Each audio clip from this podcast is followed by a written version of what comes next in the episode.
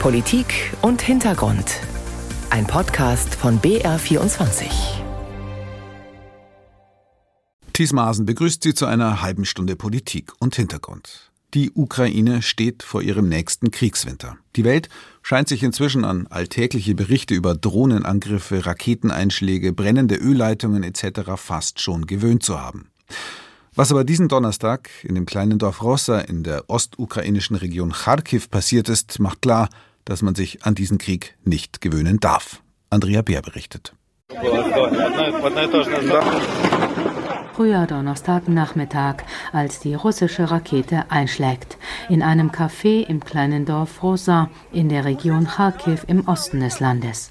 Die Trümmer rauchen noch, während der Katastrophendienst und Freiwillige die Toten in blauen Leichensäcken über die zerstörten Gebäude tragen. Nach bisherigen Angaben der nationalen Polizei kamen mindestens 51 Menschen ums Leben, darunter ein sechsjähriges Kind. Mindestens sieben Menschen seien schwer verletzt worden. Das Wegräumen der Zerstörung geht Helfern sichtbar unter die Haut. Die russische Rakete habe Menschen getötet, die sich zu einer Gedenkfeier für einen Verstorbenen versammelt hätten.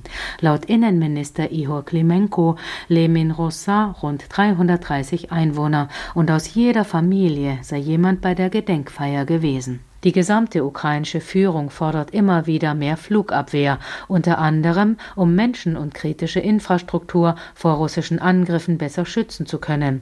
Auch Solski tut das. Der Landwirtschaftsminister sprach militärische Unterstützung an. Auf jeden Fall ist die militärische Unterstützung die wichtigste, denn alles andere hängt doch davon ab. Und diese Angriffe, es gab sie, es gibt sie und es wird sie geben, bis der Krieg vorbei ist. Und deswegen müssen wir unsere Kräfte auf dem Kampffeld verändern und ukrainische Häfen, Städte und Menschen verteidigen. Und deswegen brauchen wir neue Waffen. Kiew hätte unter anderem auch gerne deutsche Taurus-Marschflugkörper. Doch Bundeskanzler Olaf Scholz lehnt das bisher ab. ARD-Korrespondentin Andrea Beer über das Massaker von Rossa, das sich einreiht in eine inzwischen endlose Liste russischer Kriegsverbrechen, bei denen es immer schwerer fällt, sie mutmaßlich zu nennen. Gezielte Angriffe auf Krankenhäuser, Schulen, Bahnhöfe, auf die Energie- und Wasserversorgung, auf historische Bauten, die Verminung von Atomkraftwerken, die Verschleppung von Kindern und natürlich all die Hinrichtungen, Folterungen, Massaker an Menschen in der Ukraine durch russische Truppen. Und obwohl die Verbrechen des Putin-Regimes so offen zutage liegen, scheint die Unterstützung für die Ukraine nun auch im Westen zu bröckeln. Sowohl in der EU, wo gerade ein Putin-Freund in der Slowakei die Wahlen gewonnen hat und der ungarische Ministerpräsident und langjährige Putin-Vertraute Viktor Orban mit seinem Veto Waffenlieferungen an die Ukraine verhindert, als auch in den USA, wo die Republikaner weitere Hilfen für die Ukraine im Kongress blockieren und nebenbei das politische System ins Chaos stürzen. Clemens Fernkotte kommentiert. Es sind keine guten Nachrichten, die Präsident Zelensky binnen weniger Tage zu absorbieren hat. Es sei zu spät, um sich Sorgen zu machen. So reagierte Zelensky ebenso realistisch wie bitter auf die Reporterfragen, ob er nach den jüngsten Ereignissen in Washington Sorge habe, dass Amerika die Ukraine-Hilfe reduzieren oder gar einstellen könnte. Auch nach der Absage des Bundeskanzlers für die seit Monaten debattierte Lieferung der weitreichenden Taurus-Raketen in die Ukraine kein grünes Licht zu geben, blieb Zelensky nichts anderes übrig, als gute Miene zum ernüchternden Spiel zu machen. Immer wieder steht Zelensky vor der Herausforderung, einerseits den Ländern zu danken, die der Ukraine beistehen, und andererseits neue weitere Lieferungen anzumahnen. In Zelenskys Reaktionen spiegelt sich die äußerst angespannte Lage des angegriffenen Landes wider, das sich seit bald 20 Monaten gegen die verheerende russische Invasion zur Wehr setzt. Unablässig bemüht sich der ukrainische Präsident darum, das große Bündnis der Unterstützerstaaten zusammenzuhalten, von Washington bis Warschau, von Canberra bis Oslo. Ohne den beständigen, verlässlichen und dauerhaften Rückhalt dieser sehr heterogen zusammengesetzten Pro-Ukraine-Allianz ist das geschundene Land in Europa nicht in der Lage, das eigene Territorium gegen Putins menschenverachtenden Angriffskrieg zu verteidigen und schon gar nicht zurückzugewinnen. Die Hauptsorge Zelenskys gilt daher der fragil gewordenen Haltung in den USA. Nach dem heftigen Zerwürfnis innerhalb der republikanischen Abgeordneten im Kongress und der Abwahl ihres Sprechers im Repräsentantenhaus Kevin McCarthy ist die Finanzierung der US-Ausgaben für die Ukraine derzeit nicht verlässlich gesichert. Mehrmals musste Präsident Joe Biden an die Öffentlichkeit treten, um dem verbündeten Land Mut zu machen. Wir schaffen das. Wir kriegen das hin, so Bidens Wortwahl. Die USA würden unter keinen Umständen zulassen, dass unsere Unterstützung für die Ukraine unterbrochen wird. Kiew könne unverändert auf Amerika vertrauen, so Biden weiter.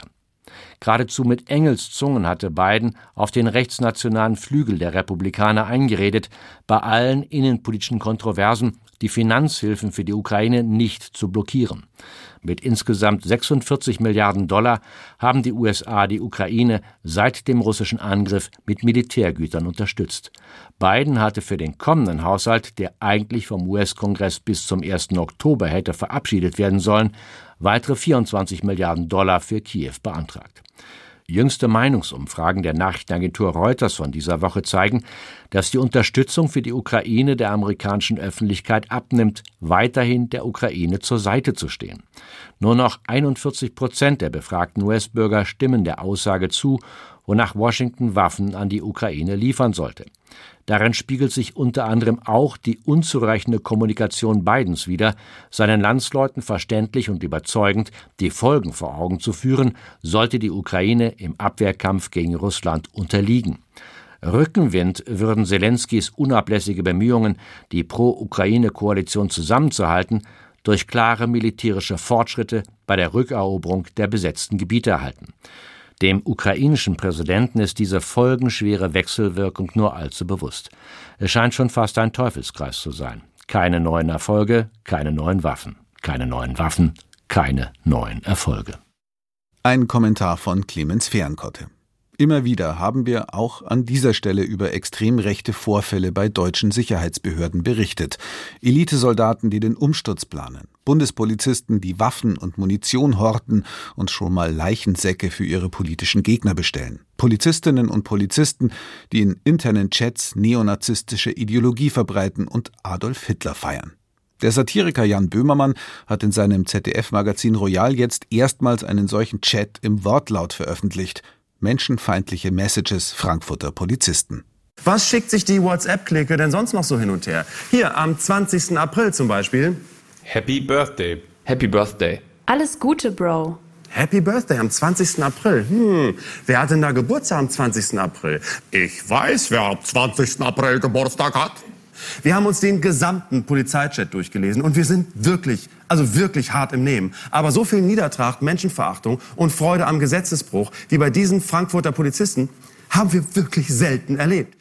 Unter fragdenstaat.de lässt sich der Chat nachlesen und es ist wirklich schwer auszuhalten. Ebenso wie die Vorstellung, dass Menschen, die so etwas verbreiten, weiterhin im Sold des Staates stehen.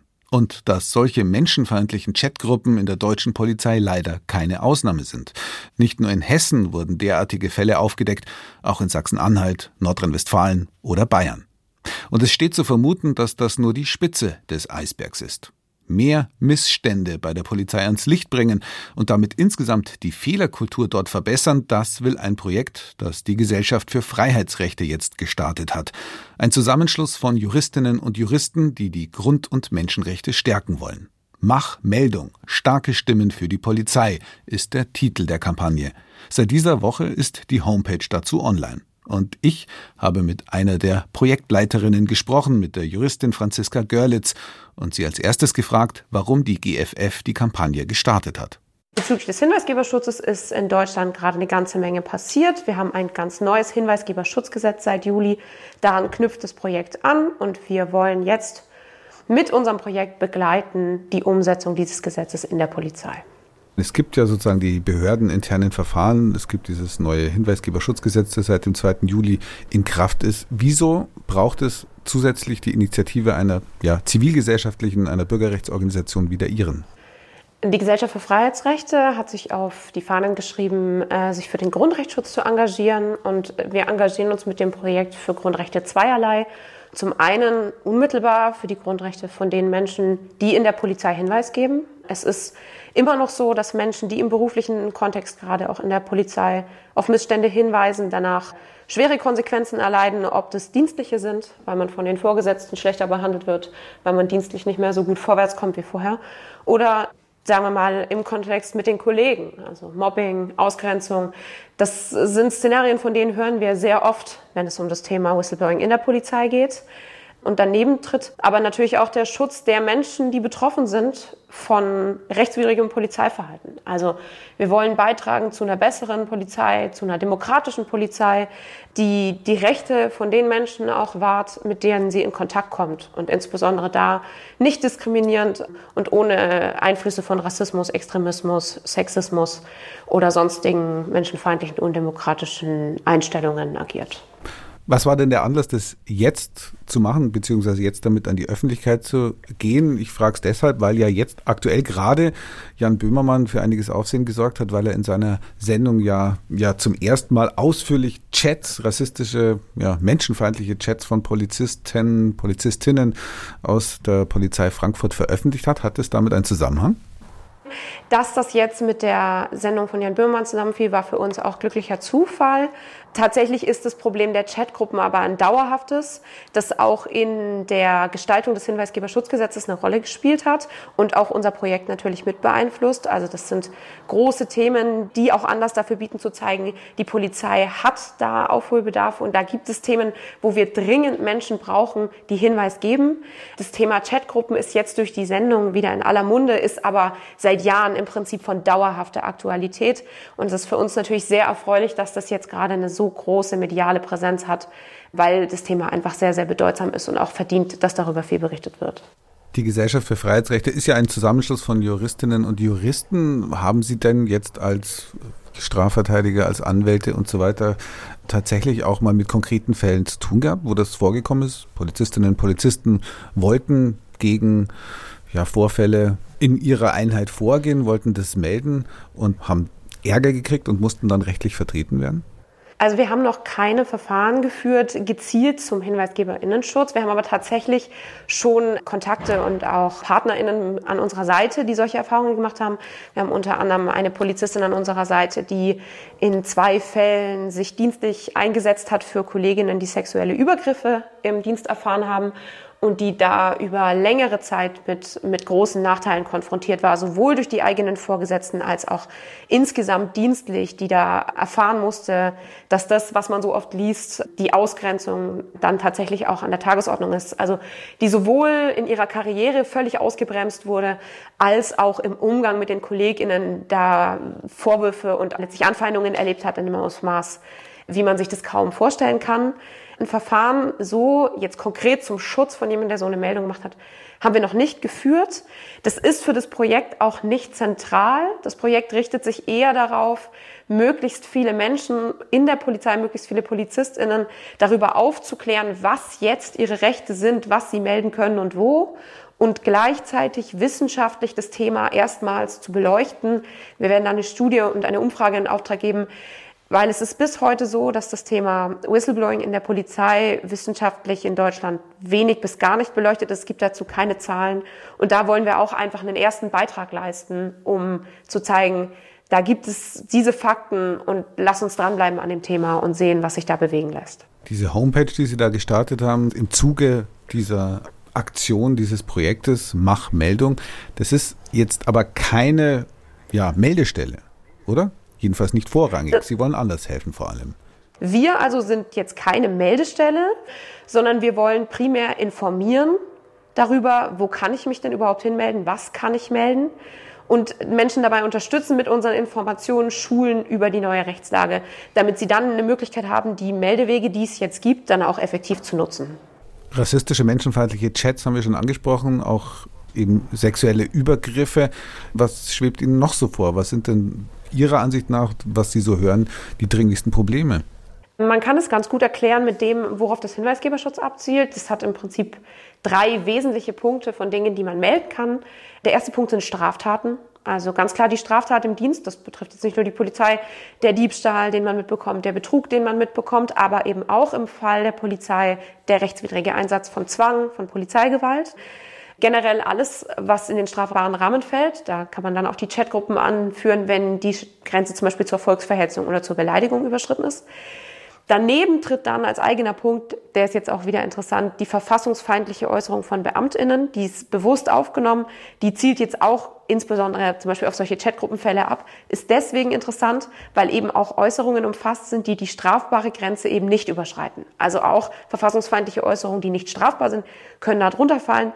Wir sind limitiert dadurch, was der Anwendungsbereich des Hinweisgeberschutzgesetzes ist. Darauf zielt unser Projekt dann auch ab. Sie fordern Polizistinnen und Polizisten ja explizit auf, Vorfälle zu melden und bieten dabei dann rechtliche Hilfestellung. Wird dadurch nicht etwa das Image der Polizei noch weiter beschädigt, gerade in Zeiten, wo ja auch Politiker, Politikerinnen, auch Verbandsvertreter, Gewerkschafter, Polizeigewerkschafter immer wieder beklagen, dass der Respekt gegenüber der Institution Polizei schwindet? Wir sind überzeugt davon, dass es das Image der Polizei nicht beeinträchtigen wird. Wir sind überzeugt davon, dass in jedem System egal ob Polizei oder auch in jedem anderen System notwendig ist, dass wenn Dinge falsch laufen, dass wenn Fehlverhalten vorliegt, dass wenn Missstände vorliegen, dass es immer notwendig ist, dass Menschen den Mund aufmachen, tätig werden und möglich machen, dass sowas dann aufgearbeitet und in Zukunft auch verhindert werden kann.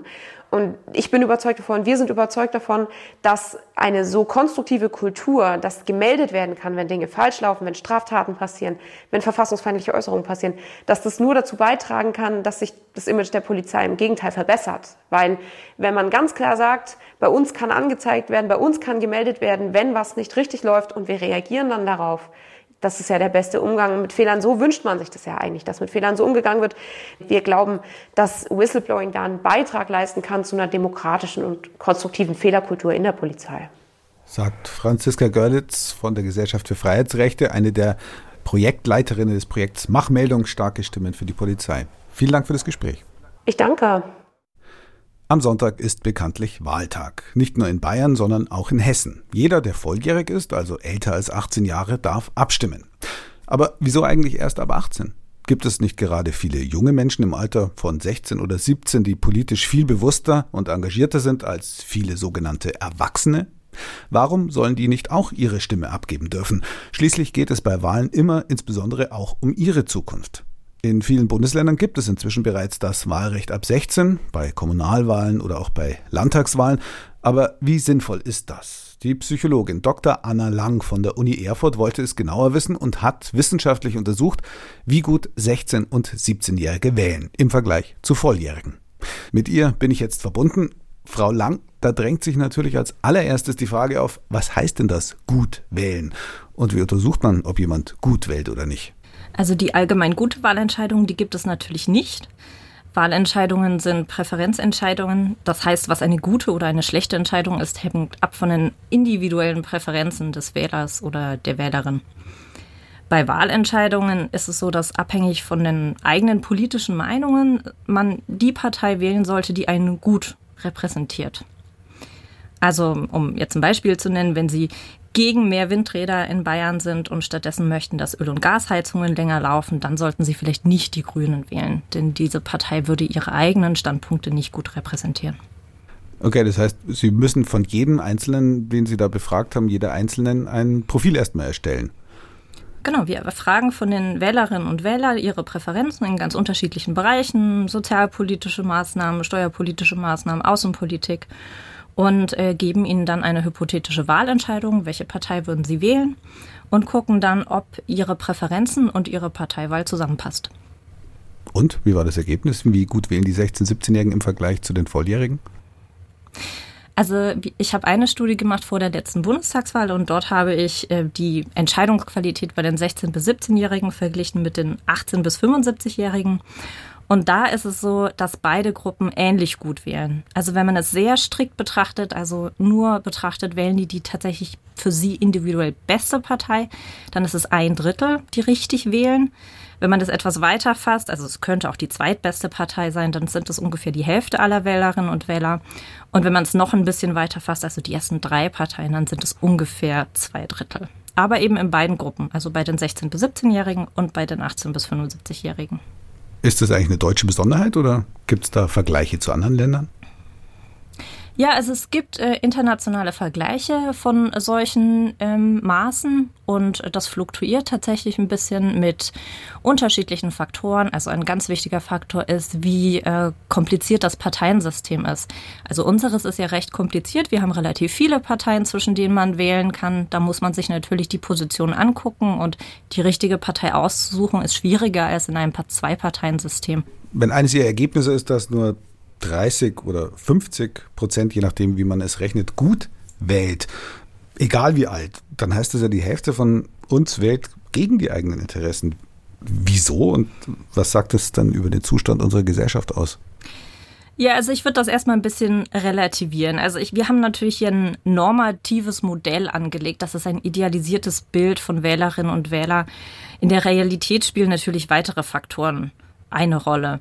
Wir haben das so ein bisschen aus der Gleichung rausgenommen, zum Beispiel den menschlichen Faktor. Ja, also wie sympathisch sind mir Spitzenpolitikerinnen und Spitzenpolitiker. Das ist aber für viele Leute tatsächlich wahlentscheidend. Also es kann durchaus sein, dass äh, die CSU zum Beispiel in Bayern die Partei ist, die für mich persönlich am besten ist. Ich kann sie aber nicht wählen, weil ich Markus Söders nicht leiden kann. Also das wäre ein Beispiel, wie solche ähm, Emotionen tatsächlich auch eine Rolle spielen. Dann ist natürlich ein weiterer Faktor, dass manche Wählerinnen und Wähler schlecht informiert sind. Wir Entscheidungspsychologen würden sagen, sie kennen ihre Optionen nicht, also sie wissen nicht, wo die Parteien stehen. Und dann drittens würde ich sagen, spielen auch noch irrelevante Aspekte eine Rolle. Also manche Menschen fokussieren sich bei dieser Entscheidung auf Aspekte, die eigentlich gar keine Rolle spielen sollten weil sie gar nicht zur Debatte stehen. Ja, also ein gutes Beispiel hier aus Thüringen wäre, wenn ich einen Landrat wähle, der sagt, er möchte aus der EU austreten. Ja, das kann er gar nicht entscheiden. Das sollte also für meine Entscheidung für oder gegen einen Landrat keine Rolle spielen. Aber wenn ich es richtig verstehe, betrifft das ja sowohl die Altersgruppe unter 18 als auch über 18. Das heißt, es gibt eigentlich aus wissenschaftlicher Sicht keinen Grund dafür zu sagen, die 16-, 17-Jährigen dürfen nicht wählen. Nein, zumindest bislang nicht. Man muss sagen, dass wir insgesamt wenig empirische Evidenz haben. Also es gibt weltweit nur eine Handvoll Studien, die sich überhaupt mit dieser Frage beschäftigen, aber die zeigen alle, dass zumindest 16- bis 17-Jährige das genauso gut könnten wie die Älteren. Bei jüngeren Menschen, also so 14 bis 15, da gibt es noch weniger empirische Evidenz und da wäre ich auch ein bisschen skeptischer. Also es gibt ja auch die Forderung für ein Wahlrecht ab Geburt, also dass sozusagen die Eltern dann im Namen der Kinder wählen dürfen. Wie finden Sie als Wissenschaftlerin so eine Idee? Den Gedanken finde ich schwierig. Also man kann eigentlich nur für andere Leute Entscheidungen treffen, wenn man äh, deren Präferenzen kennt. Da ist die Frage, ob Kinder überhaupt schon Präferenzen haben in Bezug auf diese unterschiedlichen politischen Fragen. Also zur Steuerpolitik wahrscheinlich nicht. Und selbst wenn sie Präferenzen haben, dann müssen die Eltern die kennen und sie müssten auch in der Lage sein, gemäß der Präferenzen der Kinder zu handeln, auch wenn das vielleicht nicht den eigenen Präferenzen entspricht. Und das stelle ich mir ja schon als sehr große Herausforderung vor. Und was würden Sie sagen zu einer Altersobergrenze fürs Wählen? Ich meine, beim Führerschein fordert man ja mittlerweile für die Älteren auch Prüfungen, ob die überhaupt noch dazu in der Lage sind. Also wird man irgendwann vielleicht auch wieder unvernünftiger? Also man muss schon sagen, dass die Entscheidungsqualität in vielen Bereichen im höheren Erwachsenenalter abnimmt, also ungefähr so ab 65, 70 Jahre. Allerdings nicht bei allen Entscheidungen, sondern nur bei manchen, zum Beispiel wenn die Entscheidung sehr komplex ist. Ältere Leute haben den Vorteil, dass sie sehr viel Wissen angehäuft haben im Laufe ihres Lebens und auch viele Strategien kennen, so dass sie kompensieren können dafür, dass andere kognitive Fähigkeiten vielleicht nicht mehr ganz so gut funktionieren wie bei den Jüngeren sagt die Psychologin Anna Lang von der Universität Erfurt. Sie hat untersucht, ob auch 16- oder 17-Jährige gut wählen würden, wenn sie denn dürften. Vielen Dank für das Gespräch. Gerne. Das war Politik und Hintergrund. Die Sendung können Sie auch live hören, jeden Sonntag auf BR24 um 8.05 Uhr und um 23.05 Uhr. Am Mikrofon verabschiedet sich Thies Maaßen.